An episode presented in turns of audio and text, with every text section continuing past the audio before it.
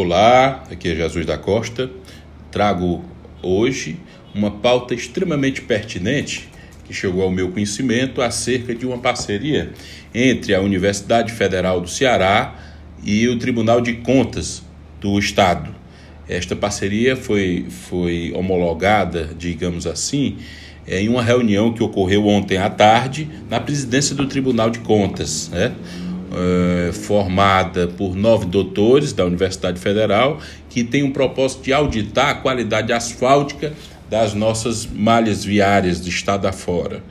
Eu, este final de semana que se passou, eu tive no interior, mais precisamente em Nova Rússia, meu torrão, e lá eu constatei um trecho que vai de quem sai da capital, que vai de Canindé a Santa Quitéria, que está intrafegável.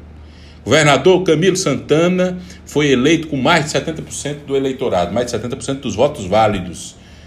Governador, está na hora de parar de passar ali por cima. Não lhe custa nada de ir de carro para o senhor sentir o que sente o povo.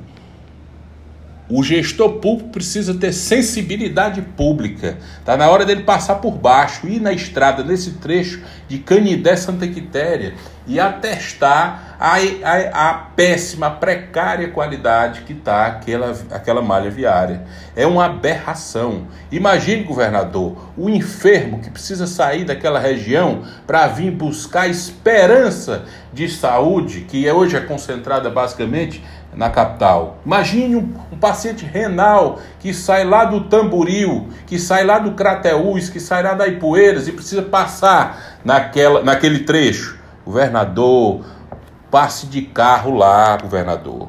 Não lhe custa nada, passe de carro e vai ver como está a realidade de vida de cada cearense que precisa passar ali. Uma boa tarde a todos.